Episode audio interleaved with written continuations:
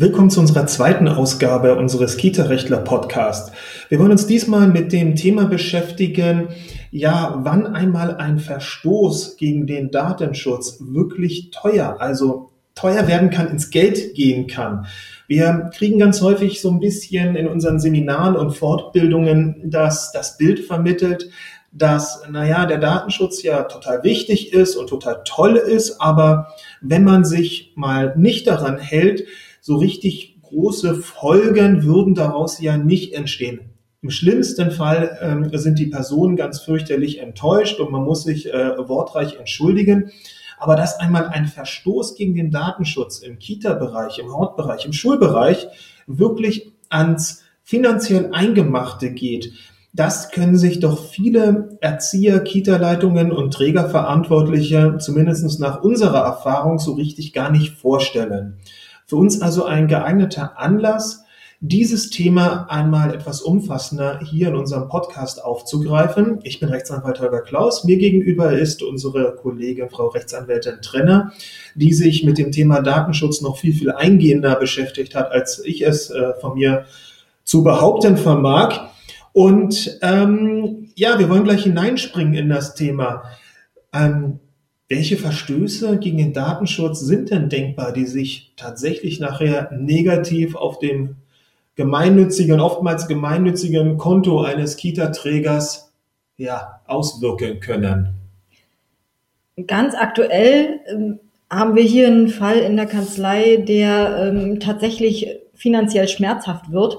Äh, und der betrifft den Fall, dass ähm, wieder mal Fotos veröffentlicht wurden von Kindern. Ähm, und ähm, die Einwilligungserklärung, die dafür notwendig ist, lag wo wurden die, Wo wurden die Fotos veröffentlicht? Die wurden im Internet veröffentlicht. Ach so, das Klassikerthema, okay. Richtig. Ähm, auf der Facebook-Seite vom Träger ähm, werden regelmäßig Bilder veröffentlicht und richtigerweise holt sich der Träger auch vorher die entsprechenden Einwilligungserklärungen ein, nämlich bei Vertragsunterzeichnung. Und ähm, hier hat er aber übersehen, dass gerade diese Familie von diesem Kind leider die Einwilligungserklärung verweigert hat. Und ähm, trotzdem wurden die Fotos veröffentlicht und ähm, tja, das wurde dann halt jetzt teuer weil die Eltern gesagt haben, das mögen wir gar nicht oder haben sie es von jemand anders sagen lassen. Wie hat sich das dann ausgewirkt? Also wie hat es sich oder wie wird es sich wahrscheinlich dann finanziell negativ für den Träger auswirken? Naja, erstmal ist es ja so, dass man natürlich nicht jeden Tag äh, die Google-Suche bemüht äh, nach Bildern von sich oder von seinen Kindern.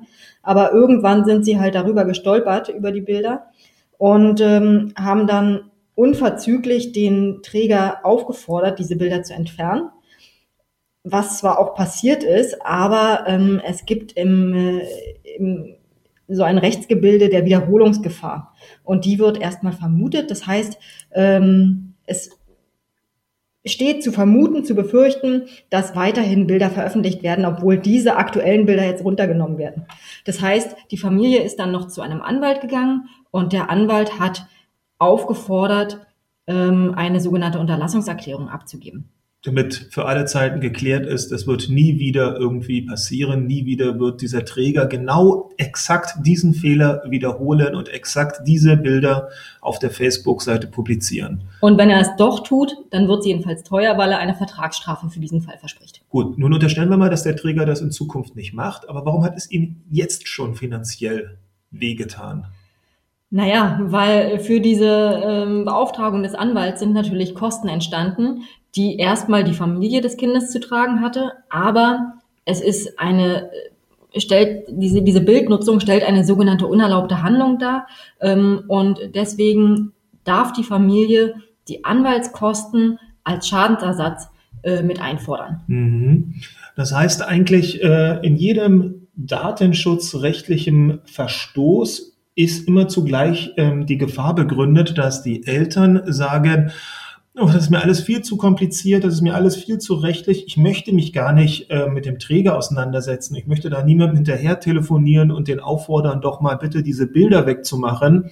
Da kann man also auch als Elternteil ganz cool zum Anwalt gehen und sagen, du Anwalt, bitte erledige du das für mich. Der Anwalt wird meistens sagen, Sie schulden mir zwar mein Honorar, aber dieses Honorar, wie wir bei der Gegenseite wahrscheinlich erfolgreich Geld machen können, weil die sind Auslöser der ganzen Malese, die haben nicht aufgepasst.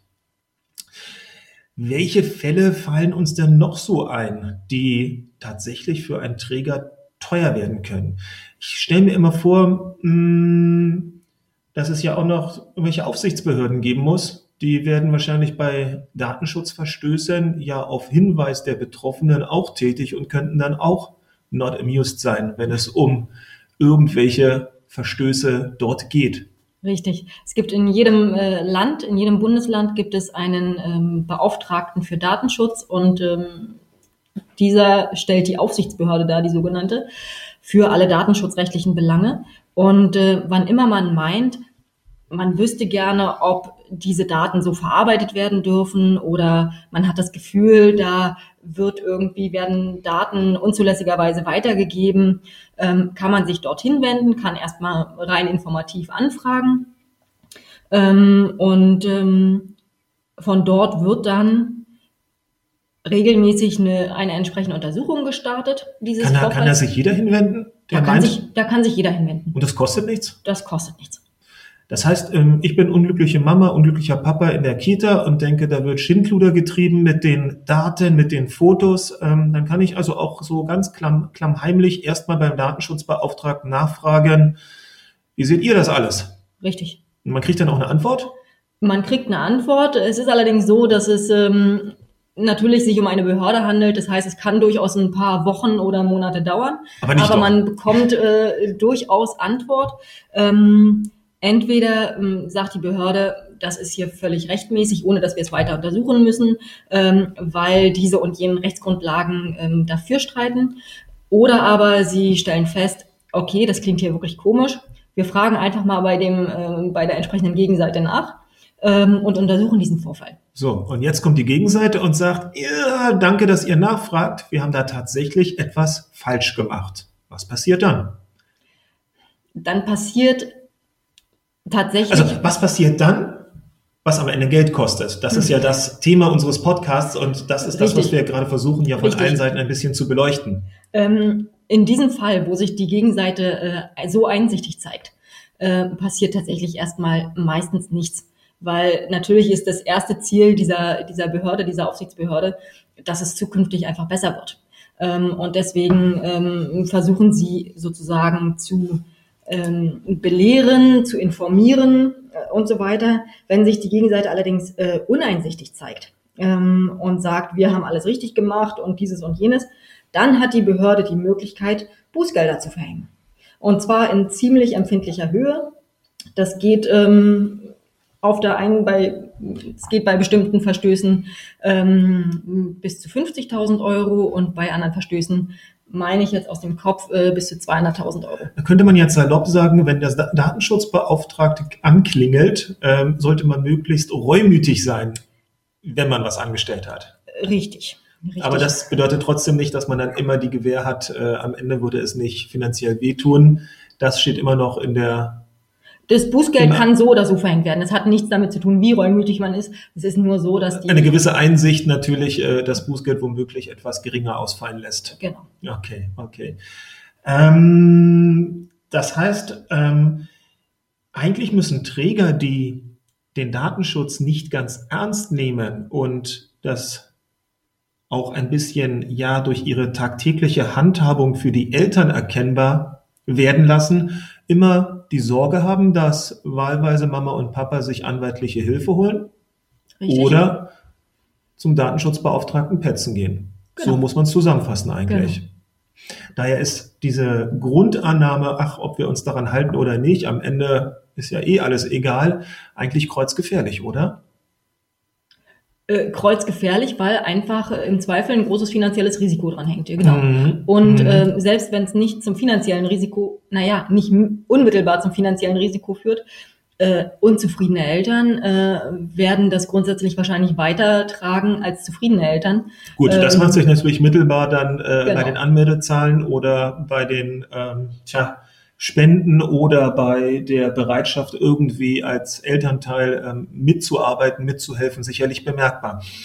Ähm, Was ist denn, wenn übers Wochenende beim Träger eingebrochen wird und der Computer mit allen Daten gemobst wird?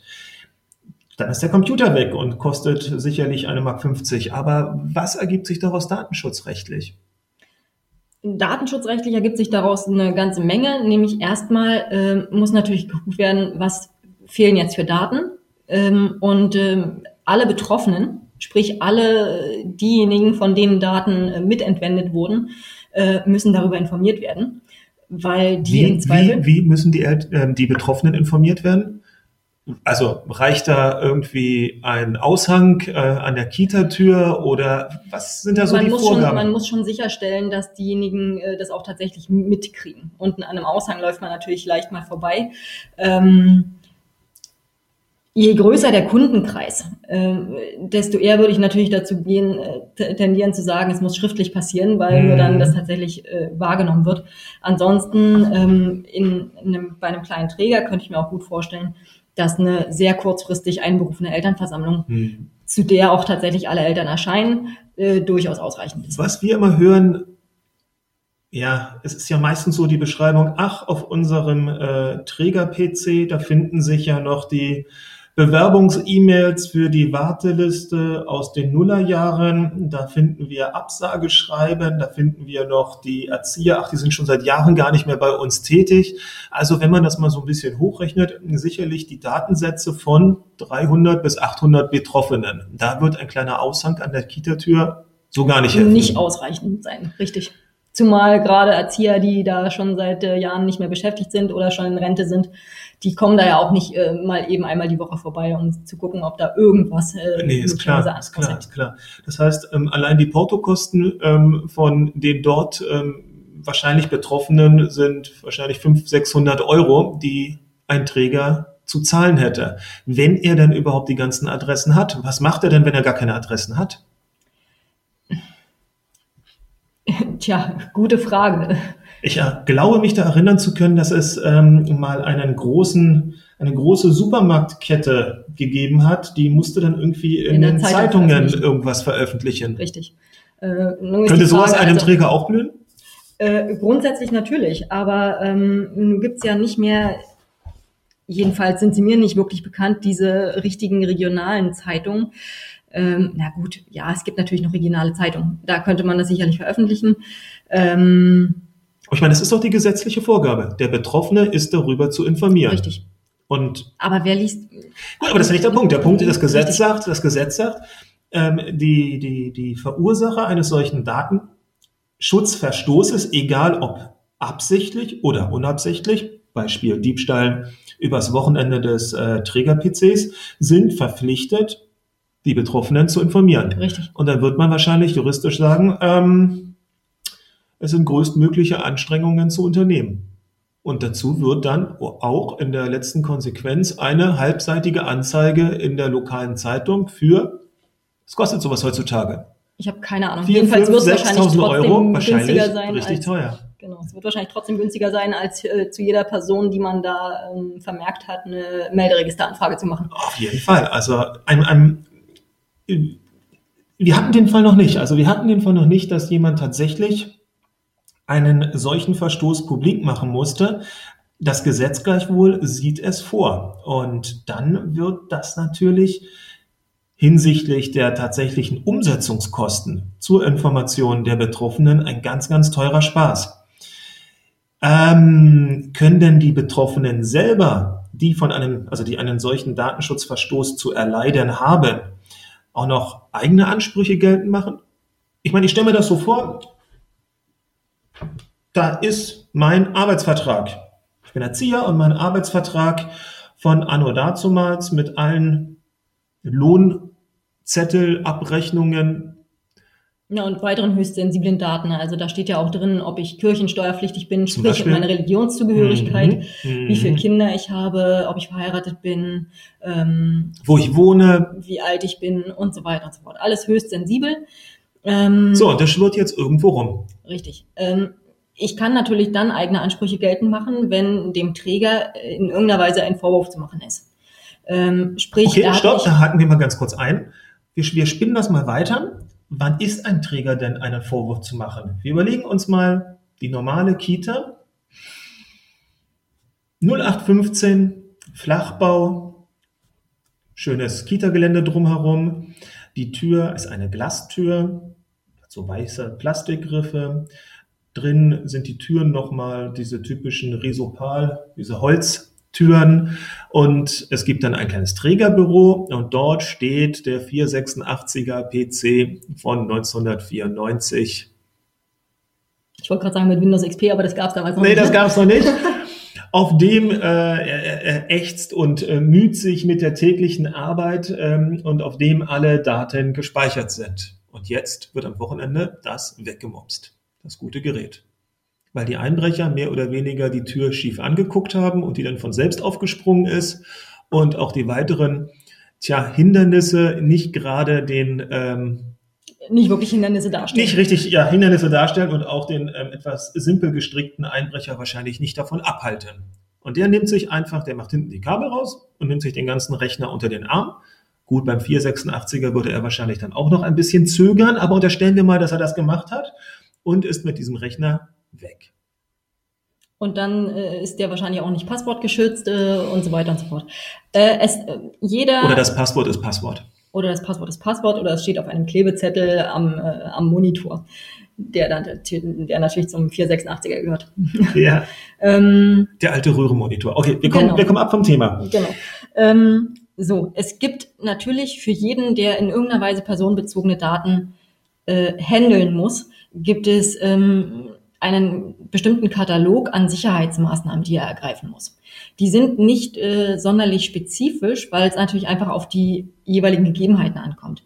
Aber ähm, man muss sich sozusagen Gedanken machen, wer hat Zutritt zu den Räumlichkeiten, ähm, wie kann ich den, diesen Zutritt und den Zugriff ähm, in irgendeiner Weise äh, protokollieren, so dass ich weiß, wer darauf Zugriff hat. Der Einbrecher ähm, schreibt sich ja nicht in ein Besuchsprotokoll rein. Der wird sich da nicht reinschreiben, genau. Aber ähm, diese, diese Zutrittssachen, dazu zählt eben zum Beispiel, ähm, wie sind die Räume verschlossen, braucht man einen Code, um da reinzukommen, ähm, sind Papierakten in verschließbaren Schränken, mhm. ähm, ist der Rechner passwortgeschützt, was ist es für ein Passwort, hat jeder Mitarbeiter ein eigenes Passwort, ist die Festplatte verschlüsselt mhm. und so weiter und so fort. Und ähm, wenn man diese Maßnahmen nicht ergreift, die hier in diesem Fall angemessen wären, dann ähm, hat man mindestens einen sozusagen den, den Datendiebstahl, den Datenverlust mitverschuldet. Ähm, dann ist man natürlich dran. Dann, dann ist, man, ist, man, dran, richtig. Dann könnten also Betroffene ähm, einen Schaden, was für einen Schaden haben die? Das ist genau die Frage hier bei der Kita. Ähm, bei den ganzen Online-Portalen, von denen man immer liest, äh, wenn dann das Passwort, äh, wenn dann die Passwortdatenbank geknackt wird, ähm, da könnte man natürlich den Schaden haben, dass irgendwo äh, zum Beispiel Kreditkartendaten hinterlegt mhm. sind. Ähm, und dann kann sehr wohl ein Schaden entstehen, ein tatsächlich bezifferbarer Schaden. Mhm. In der Kita, wenn's, äh, wenn zum Beispiel die Eltern äh, ihre Elternbeiträge per, per Lastschrift bezahlen, ähm, gibt es genauso Zahlungsdaten und dann kann es ebenso zu einem sehr bezifferbaren Schaden kommen.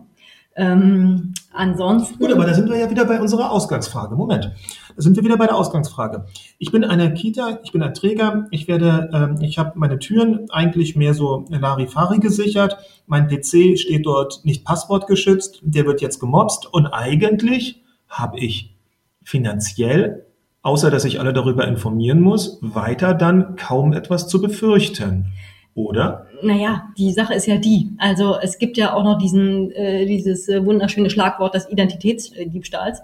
Ähm, und wenn man irgendwie diese ganzen äh, ziemlich spezifischen Daten hat von mhm. Arbeitnehmern, also von Erziehern, die da arbeiten, ähm, und von Kindern, die betreut werden und von deren Eltern und wo die arbeiten und so weiter, mhm. dann kann man damit schon eine ganze Menge Schindluder treiben. Gut, aber solange es äh, unser Einbrecher nicht macht, ähm, kein Schaden, kein finanzieller Ersatzanspruch. Gegenfrage, wir hatten unser Beispiel am Anfang gehabt mit den, mit den Fotos im Internet. Was ist da für ein Schaden entstanden? Das Persönlichkeitsrecht des Kindes ist verletzt. Das heißt, wenn auf diesem PC nicht nur irgendwelche Verträge gespeichert sind, irgendwelche E-Mails gespeichert sind, sondern auch noch die gesamten Fotos der letzten Weihnachtsfeiern, Geburtstage, Sommerfeste, dann kommen wir auch in den Bereich, dass die Eltern sagen, es mag sein, dass mit diesen Fotos nichts angestellt worden ist, gleichwohl haben wir uns ein Schmerzensgeld oder ähnliches verdient? Könnte man durchaus drüber nachdenken, ja. Das wird natürlich dann bei der Masse der Fotos, die abhanden kommen, ein teurer Spaß. Richtig. Das heißt in der Konsequenz, tja, was ist da zu raten? Was ist datenschutzrechtlich zu raten, damit man im Fall der Fälle sagen kann, sorry, das ist jetzt was, das konnte keiner voraussehen, das konnte keiner erahnen, das ist nun mal passiert, aber Tja. keine Fotos machen? Doch, natürlich Fotos machen, weil äh, man selber will Fotos, man, die Eltern wollen Fotos, äh, alle wollen Fotos, aber ähm, als erstes darauf achten, ähm, wer macht womit die Fotos also auf dem privaten Mobiltelefon der Erzieherin haben die Fotos nichts zu suchen, mhm. ähm, weil das geht wahrscheinlich noch viel leichter, ähm, kommt noch viel leichter abhanden als äh, der Bürorechner.